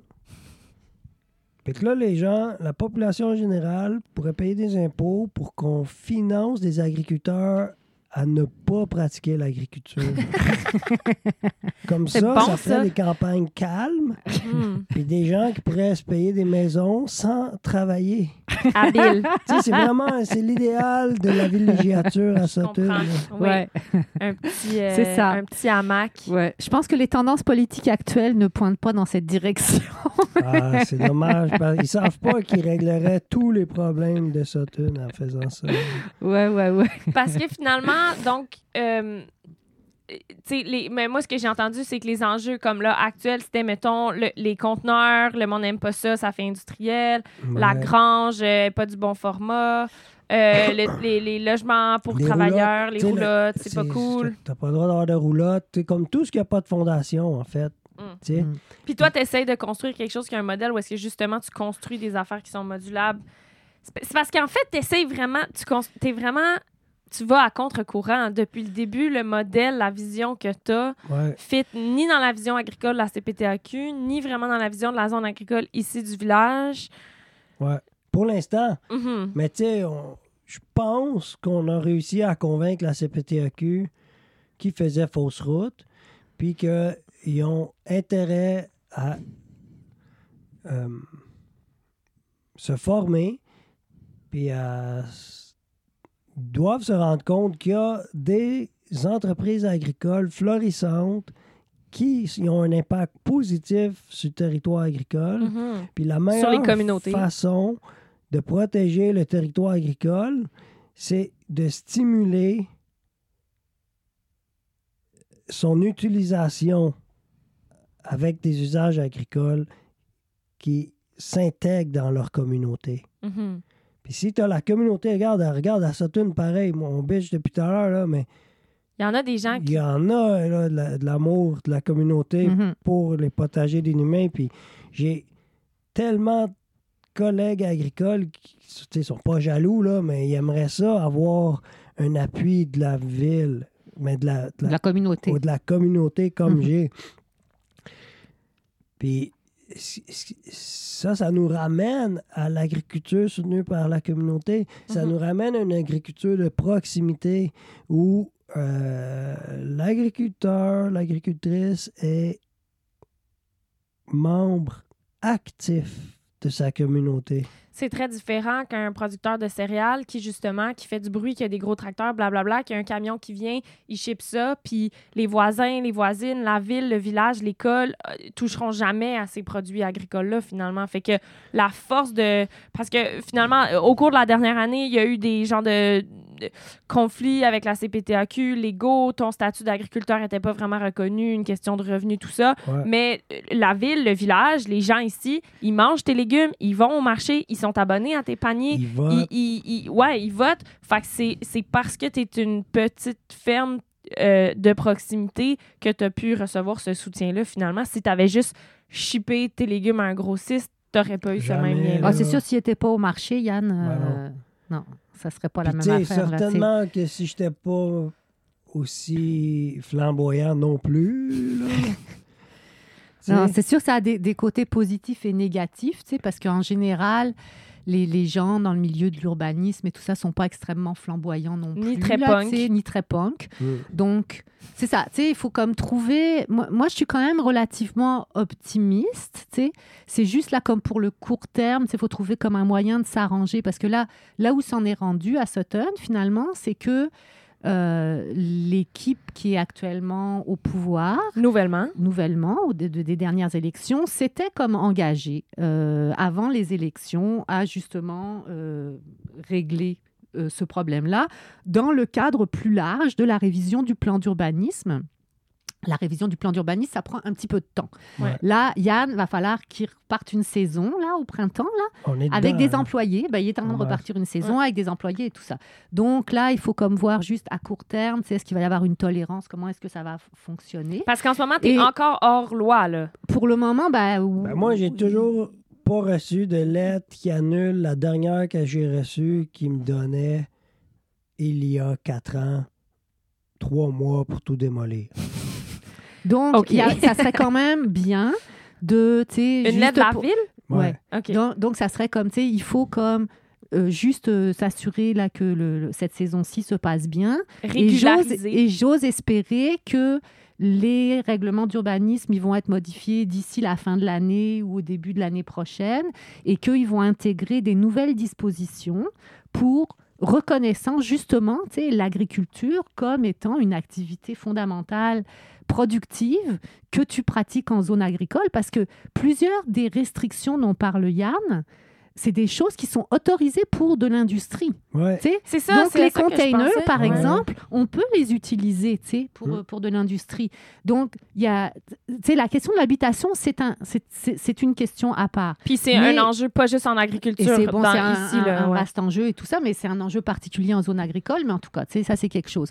Mais C'est- après, la question des installations productives agricoles et de leur cutitude ou non cutitude, tu sais, ça, c'est autre chose. Puis je pense qu'à partir du moment où on reconnaît que l'ac- l'activité agricole, c'est une activité légitime et c'est l'activité la plus légitime en zone agricole, Exact. ben, il faut que tu t'adaptes pour permettre que ces activités-là soient productives. Ouais. Puis il Et, faudrait euh, pas que les agriculteurs y aillent toujours à convaincre puis aller à contre-courant pour pouvoir faire. Les, les choses devraient être mises. La réglementation devrait être mise en place pour que ça soit facile de faire de la vraie agriculture. il y a- ça, Il y, a- ouais. il y a deux fermes laitières ici, là, à Sutton, qui restent. Là. Puis les deux fermes laitières m'ont dit que eux aussi aimeraient ça, avoir un hangar comme moi j'ai. Ouais. Parce que c'est le moins cher au pied carré. Puis eux, ils veulent juste torer du foin. Ouais. Ça n'a pas besoin d'être une Non, mais c'est que ça n'a pas. Il a pas. Qu'est-ce que les gens comprennent mal, là? C'est que l'agriculture, malgré que ça génère des milliards de dollars là, au milieu provincial, là, au niveau provincial, ce n'est pas des choses à, à haute valeur ajoutée. Mhm. Donc, c'est des Produits de base. énormes pour une petite valeur marchande, puis le profit est encore plus petit, les marges sont faibles. Euh, quand je dis ça, ça fait peur aux gens, mais c'est quand même, il faut toujours garder ça en tête. C'est pas pour rien que la détresse psychologique dans le milieu agricole est le double de la population générale. OK? Ouais. On est à peu près égal. euh, au milieu carcéral, au, au milieu euh, autochtone, euh, puis d'autres métiers très difficiles. Difficile, ouais, là. ouais. Ça, ça- vous travaillez très, très fort pour des marges pas très grandes, puis en plus, dans le milieu euh, industriel, des endettements de fou. Ouais. Puis plusieurs niveaux sais, moi, j'appelle ça de l'ingérence, là, mais plutôt, on est soumis à plusieurs ré- régulations. Ça se dit ça en français? Législation, Ouais, ouais. législation. Puis des fois, qui se contredisent. Comme Mm. dans mon cas, OK, pourquoi ça a bloqué si longtemps à la ville et la CPTAQ? C'est que la ville disait, nous, on refuse d'étudier ton dossier tant que la CPTAQ ne se prononce pas. La- Puis la loi de la CPTAQ dit que pour que la CPTAQ étudie un dossier, il doit avoir l'aval de la municipalité. Bon. OK? Fait que Là- là, t'es dans un trou noir, en Ouais. fait. Là, puis ça, la, la CPTAQ l'a nommé dans la décision qu'ils ont rendue pour me blanchir. Là, pour-. Ouais. Parce que moi, il y avait un avis de dénonciation que quelqu'un a fait une plainte contre moi. Puis là, ils ont, ils ont juste dit c'est c'est non fondé parce que ce que M. Gordon fait est selon les règles. La seule chose que je n'avais pas fait, c'est que je n'avais pas déclaré mon utilisation parce que dans le formulaire, il fallait que la ville signe. Puis la, la ville ne voulait pas signer. Elle voulait que la. Tu sais, Ah ouais. Ouais, des imbroglios administratifs. Fait que ça, ça, ça, c'est un truc que les gens doivent comprendre. là.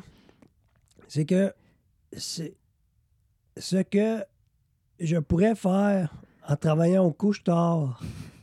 Puis je dis n'importe quel job de même ouais. parce qu'il est facile. là. je pourrais Ouais. aller travailler là demain. OK? Vendre du gaz. vendre du gaz, puis je pourrais faire des chiffres de 60 heures là, là. Puis en deux ans, j'aurais beaucoup plus d'argent qu'à à vivre de ma ferme. OK? Parce, par contre, j'aurais, tu sais, comme l'agriculteur, ça c'est mon cours d'économie, d'économie agricole, là. il disait, puis c'est en anglais, là, mais il disait, Farmers are asset rich and cash poor. Parce qu'à chaque fois qu'on a de l'argent, tu sais, y a- j'ai énormément d'argent qui passe dans mes poches, là, mais ça va payer telle infrastructure, tel matériel, la masse salariale, tel, tu sais, euh, Des systèmes d'opération, Ouais. de gestion, de je sais pas quoi. qu'il y ouais. Il y, a beaucoup d'argent, moi, quand je vends ça, quand je prends ma retraite, j'ai quand même une richesse accumulée, OK? Que j'aurais dû, si j'avais travaillé au couche-tard, j'aurais pu dépenser sur un beau char, une belle maison qui paraît bien puis qui fait paraître la communauté comme il faut, tu sais. Mais si tu demandes à un agriculteur qui n'a pas de fortune accumulée quand il commence l'agriculture, ça marche pas parce que c'est. Je pense, là, que la moyenne horaire agricole était autour de 10 ou 12 piastres de l'heure. Ouais. OK? L'agri- Puis ça, c'était les bons, là, tu sais. Puis les exceptionnels, là, ils vont jusqu'à 20 piastres de l'heure. Puis ça, il n'y en a pas euh, 100, là, dans la Ouais, province. ouais, là. ouais. Fait que la, la, la, la richesse que tu génères, elle est dans ta ferme, elle est dans tes assets, c'est les, euh, Les actifs. les actifs. Elle est dans on des, en a des- du matériel, là, Ouais, des, ça. des tracteurs, des ci, des ça, des, juste les bâches, les toiles. Il y en a qui trouvent ça a l'air sais, mais c'est des bâches pour couvrir mes légumes, comme... Excusez-moi. qui sont roulés au bout du rang quand Oui. t'en as pas besoin, puis qu'après ça, t'es déroulé loin, je comprends. Euh, on se rapproche euh, de, l'heure, heure, puis de, ouais. la, de la fin. Euh, la question qu'on demande toujours pour clore, euh, puis je la, for- la formule toujours un peu d'une manière différente, mais tu sais, les amis des vers de terre, pour moi, c'est réfléchir aux écosystèmes, réfléchir à la place des humains dans les écosystèmes. Puis, euh, Patricia, tantôt, tu disais que tu étais optimiste. Je sais que quand même avec... euh, au début de la pandémie, là, il y avait comme tout un rage là, sur la souveraineté alimentaire, tout ça. Je pense Ouais. que quand même ton modèle de ferme, puis en général l'agriculture de, de proximité, de petite surface, a quand même le vent dans les voiles. là. Pour toi, ça serait quoi, de manière optimale, dans un monde rêvé, c'est quoi la place d'une petite ferme comme ça au sein de la communauté? C'est quoi les liens entre les humains qui vivent ici et, et ta ferme qui, qui, qui crée un écosystème ou que tu fais partie d'un écosystème, là, disons? Là? Ben, tiens, mettons mon rêve que je, que je caresse ces temps-ci, là.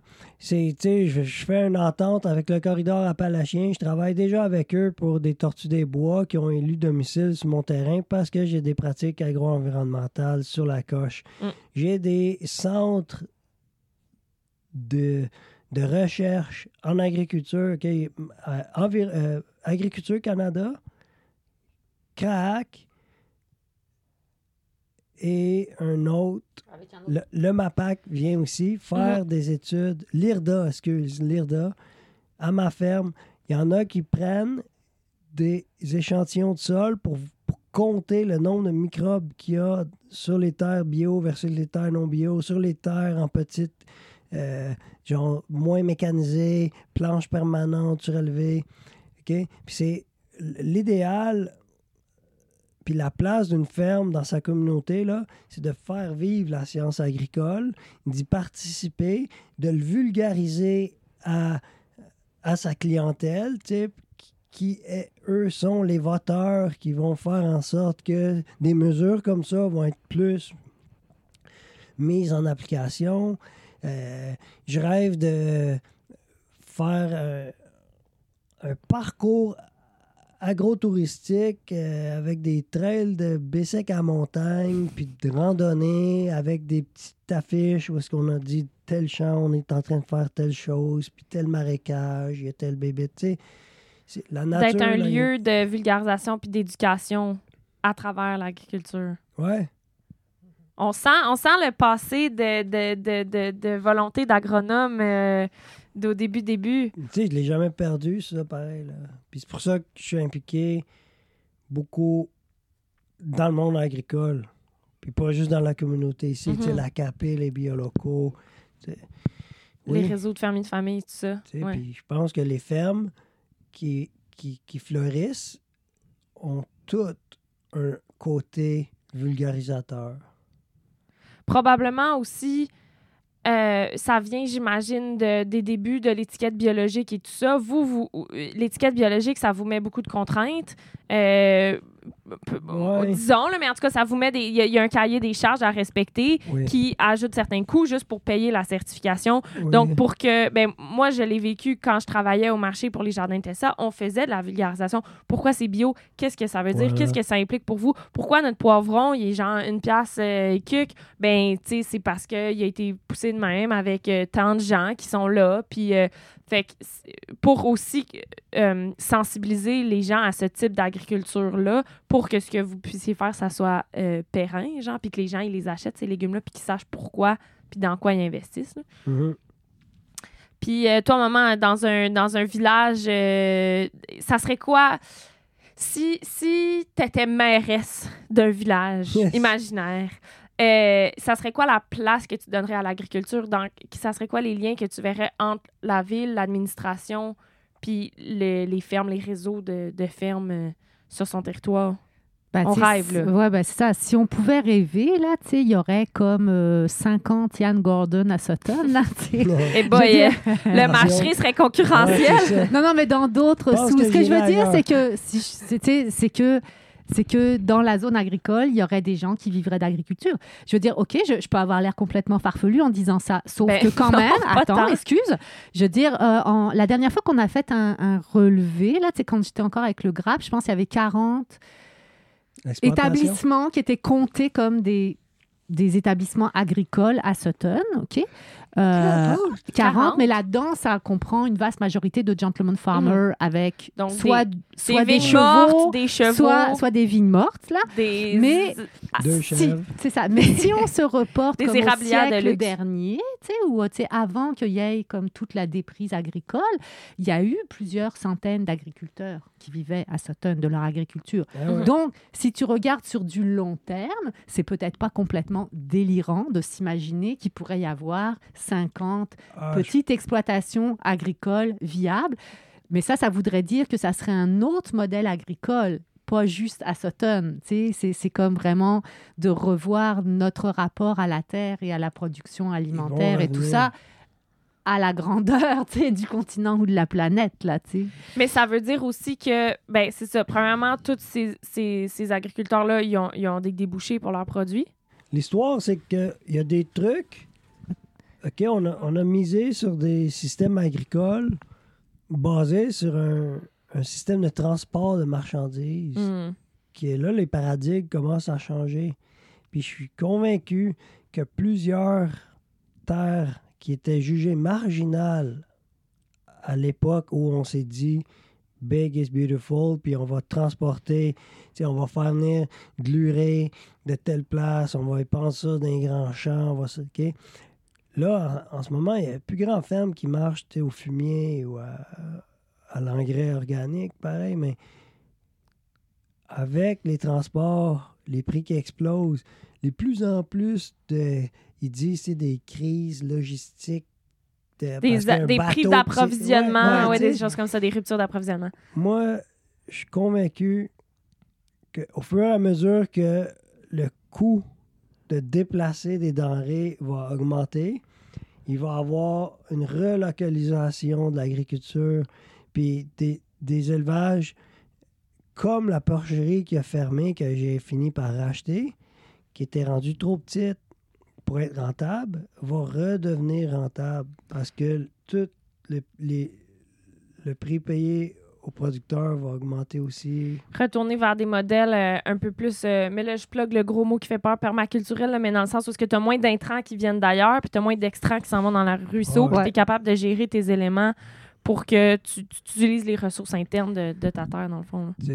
Et aussi, peut-être pour ajouter une petite touche philosophique, là, tu sais, mais c'est aussi par rapport à une vision de ce que c'est le milieu rural. Mm. Tu sais, Parce que là, pour le moment, on s'en va comme dans une vision de c'est un terrain de jeu pour les urbains qui sont entassés dans des villes de plus en plus denses, puis qui se peuvent plus, puis qui Mhm. s'en viennent. Fait que, est-ce que c'est ça le milieu rural? Tu sais, Moi, c'est pas mon milieu rural de rêve. Là. Tu sais, Dans Ouais. mon milieu rural de rêve, là, tu sais, ben, c'est des gens qui décident de vivre dans un autre milieu que le milieu urbain, mais qui ont les moyens d'y travailler, tu sais, d'y avoir une vivre. activité productive, d'y vivre, De et puis de faire vivre leurs enfants, puis d'y rester, puis de se loger. Là, tu sais. Ouais. Fait que c'est ça. tu sais. C'est pas des c'est pas des banlieues euh, mortes euh, silencieuses. De toute façon, silencieuses, ils nous font assez chier avec leur tondeuse à gazon. là. Ils peuvent vraiment, pour vrai, là, Ouais. moi, le nombre de... En tout cas, on partira pas. Je vais on faire un épisode... pas sur l'état Non, mais je vais faire un épisode sur le gazon, pour printemps, vrai, je vais le faire. au Pour vrai, printemps. je vais le faire. Parce que tous ces gens-là qui nous font chier, après ça, ils passent 4 heures sur leur tracteur à gazon. Ouais. Fait qu'ils Ouais. peuvent bien, tu sais, Ouais. bref. Bon, mais enfin, là, c'est moi, le- c'est on, ça, on ouais, voit si je suis ça, la fille de qui ouais. parce que c'est ça. Ouais, c'est ça. Je m'emporte. Euh, on clôt toujours l'épisode avec une suggestion culturelle. Euh, ça n'a pas, rapport- ça a pas besoin d'avoir rapport avec de l'agriculture. Ça peut être juste de la musique qui te fait triper en ce moment, un livre que tu as lu, que tu aimes bien, euh, une série, un film, quelque chose qui te fait penser. Ça vient de mon ami Julien de Symbiose Alimentaire qui dit que la culture microbiotique dans nos intestins, c'est la même que la culture humaine qu'on fait vivre. C'est les, les mêmes affaires, c'est les mêmes liens. Fait qu'on essaie de, de rentrer euh, des petites suggestions. Moi, des fois, je plug de la musique. Là, là ce temps-ci, j'ai pas mal fait le tour, mais Ben, mettons, là, il y a deux livres que j'essaie de lire de front. Ça, c'est jamais bon dans mon cas. Mais c'est parce que j'arrive pas à me décider lequel que je préfère. Il y en a deux.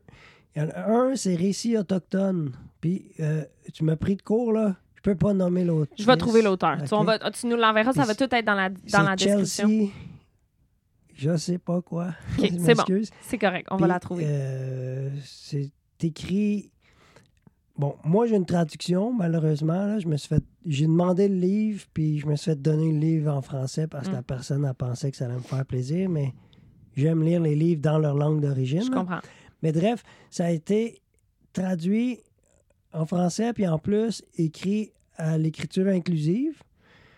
Fait que de un, ça me pratique à écrire avec l'écriture in- inclusive en le lisant. Puis de deux, mais c'est le, le point de vue autochtone euh, d'une femme qui nous parle, nous les Blancs, pour mieux les comprendre. Puis ça, c'est assez rare Hmm. comme ouvrage. Là, j'ai, j'ai toujours vu tu sais, des textes académiques parler des Autochtones, tu sais, mais une femme qui nous parle, j'aime bien. Puis l'autre, euh, c'est Ecology of Care. C'est un autre Mm. livre écrit, elle, comment s'appelle-t-elle? Tu vas m'envoyer les liens, puis je vais les mettre dans la description, Parfait. mais c'est sûr que c'est Ecology of Care, qui est aussi un, un livre, c'est scientifique, c'est sûr, mais euh, puis la fille est, est bien, bien pluguée dans la vie dans le sol. Moi, j'allais voir un symposium pour euh, la vie dans le sol, puis les microbiotes, puis tout. Ouais. Puis elle, elle a une théorie, tu sais, ce livre-là, là, c'est un peu l'écoféminisme, un peu, puis le l'empathie appliquée scientifiquement, globalement, bref. Ça C'est me un parle. peu large, là, ça ratisse large. J'ai Ouais. juste, j'ai juste lu euh, la préface puis l'introduction à ce livre-là, mais ça promet. Ça promet, ben ça me parle beaucoup. À chaque fois, à chaque fois que les invités nous font des suggestions culturelles, je suis comme Wow, c'est sûr que je commande ce livre-là. Puis là, j'ai comme une énorme liste. Ouais. là. Mais ça, je vais lire ça pendant l'été. Ouais, Les deux. cool. Puis, euh, Patricia, t'as-tu. euh, Euh, ben moi, je suis pas très culturelle, en fait. Mais, euh, De quoi t'es pas très Je suis pas culturelle? très culturelle. Ben, tu sais, pour euh, faire beaucoup de recommandations culturelles. Mais il y a, y a un- quand tu parles de ça, là, moi, il y a un, un film que j'ai vu, euh, quoi, ça fait un mois, là. Puis que, j'en parle à tout le monde depuis que je l'ai vu. Fait que, hein. Ben oui, c'est ça, t'es ça. culturelle, Ouais, t'arrêtes pas ça. de nous parler Bon, de en tout cas, français. Mais c'est- c'est c'est japonais. Ah oui, Ça s'appelle Les délices de Tokyo. Je me rappelle pas le nom de la réalisatrice. C'était une réalisatrice. Il y a un petit lien parce que c'est vraiment euh, tout le côté de, de faire de la bonne bouffe. Et en fait, c'est comme avec du care, avec de l'amour dedans. énormément d'amour. Puis aussi, c'est vraiment tu sais, le rapport comme à la beauté aussi, à la, à comme comment le- le- la beauté et la bonté et le, euh, peut donner comme du sens comme à la Mm. vie de quelqu'un. Et, euh, et c'était vrai, et c'était très très touchant. Là, c'est un film qui va pas très vite là, euh, et, et c'est à, à propos de, de, de- au cœur là, c'est des des, des, des, des bines rouges confites. C'est le- l'histoire de bines rouges confites. C'était pas tout un- cas- quelqu'un qui faisait des mochis? C'était pas ça? des Ouais, bah, c'est ça. pâtes, Des petits... Oui, mais à l'intérieur, tu as, cette Ouais. espèce de petite pâte de bine rouge confite. Là, et euh, en tout cas, c'est. C'est vraiment très, très touchant euh, comme. euh, C'est un film cas. un Ouais, c'est un documentaire? film. C'est un film. De film qui a fiction. quelques. de fiction. qui a- je, je retrouverai le truc. Là, c'est japonais. Ça date d'il y a quelques années. Puis c'est une réalisatrice euh, japonaise. Et c'est aussi à propos de d'exclusion aussi. euh, puisque la personne dont on parle, c'est quelqu'un qui. Ben non, je peux pas vous raconter le film. Non, Mais c'est non, à propos de. Ouais, enfin, c'est- c'est- c'est c'est vraiment. un- C'est très beau. C'est Ouais. l'histoire d'une madame Ouais. puis d'un pâtissier. Genre. De, ouais, d'un d'un petit pâtissier de rue, là, d'un petit boui-boui, là, puis d'une très vieille dame OK. euh, Cool. qui fait de la super euh, confiture de bine rouge confite. Euh, Super. oui, voilà. Ben, Oui. merci euh, pour les suggestions culturelles. Merci pour l'échange. Euh, on va suivre euh, toutes les aventures rocambolesques euh, de la Grande Inhumain. Je te souhaite une bonne saison 2022, Yann. Merci. Alice. Puis euh, à très bientôt. Bye bye. Bye bye! Cet épisode est une création de Pirate Productions, à l'animation et au montage Alice Lefebvre, aux communications et au marketing web Mélodie Hébert, à la recherche Catherine Dallaire et la musique est de Julien Dumont-Boudria. Pour nous encourager et écouter d'autres épisodes et même des épisodes bonus, vous pouvez nous suivre sur patreon.com baroblique Pirate Prod.